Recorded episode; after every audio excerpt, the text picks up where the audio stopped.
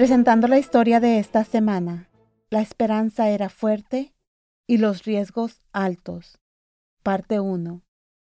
Se escuchaban voces gritando en las calles de Filadelfia. ¡Libertad! No más soldados británicos acuartelados en mi casa. George III, tú no eres nuestro rey. Ahora somos los Estados Unidos de América. Los americanos aplaudieron cuando se difundió la noticia. La Declaración de Independencia ha sido adoptada por el Segundo Congreso Continental de las Trece Colonias. ¿Cuál fue el voto?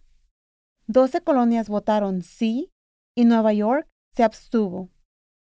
John Adams, el futuro segundo presidente de los Estados Unidos, le escribió a su esposa Abigail ese día, 4 de julio de 1776.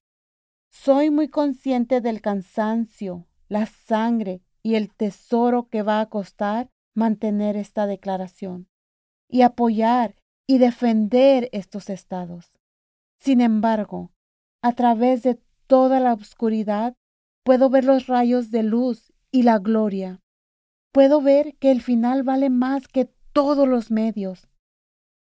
Tenían una gran esperanza, pero ese día la invasión enemiga estaba aterrorizando cerca de la ciudad de Nueva York. El comandante de la misión, el general británico Howe, declaró Podemos derrotar esta rebelión estadounidense si capturamos la ciudad de Nueva York. Enseñemos a estos rebeldes quién es el rey y el dueño de esta tierra. Primero, debemos tomar Brooklyn, que bloquea nuestro camino hacia la victoria en el norte. En dos meses, el general Howe tenía 15.000 soldados británicos y 5.000 mercenarios alemanes en las costas de Brooklyn.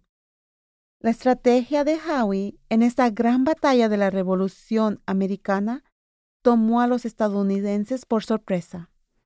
Esperaban un ataque frontal al estilo europeo típico. En cambio, los británicos debilitaron a los estadounidenses hasta que estuvieron casi rodeados. La mayoría de los estadounidenses no tenían experiencia en luchar con un ejército unificado. Muchos eran cazadores.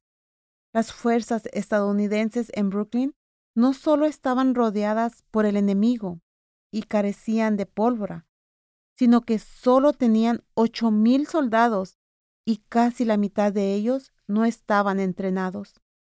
Un grupo grande de soldados estadounidenses fueron enviados a defender la ciudad de Nueva York, aun y cuando no estaban preparados para pelear una guerra. Poco después de que llegara la orden de ataque, los estadounidenses de la izquierda y el centro fueron eliminados y se retiraron.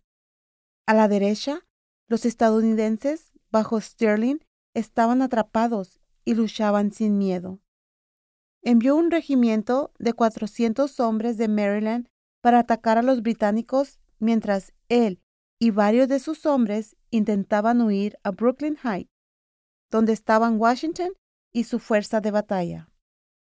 Los habitantes de Maryland fueron la unidad más entrenada y mejor equipada en el ejército de Washington. Lucharon con todas sus fuerzas hasta que solo quedaron 150 de los 400 hombres originales.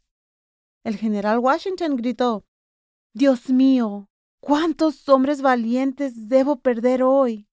Entonces hubo una larga espera. ¿Cuándo vendría el ataque final? Soy Elena Gámez por Barbara Steiner, esperando compartir el plan de alto riesgo del general Washington. Por favor disfrute de swickstory.com.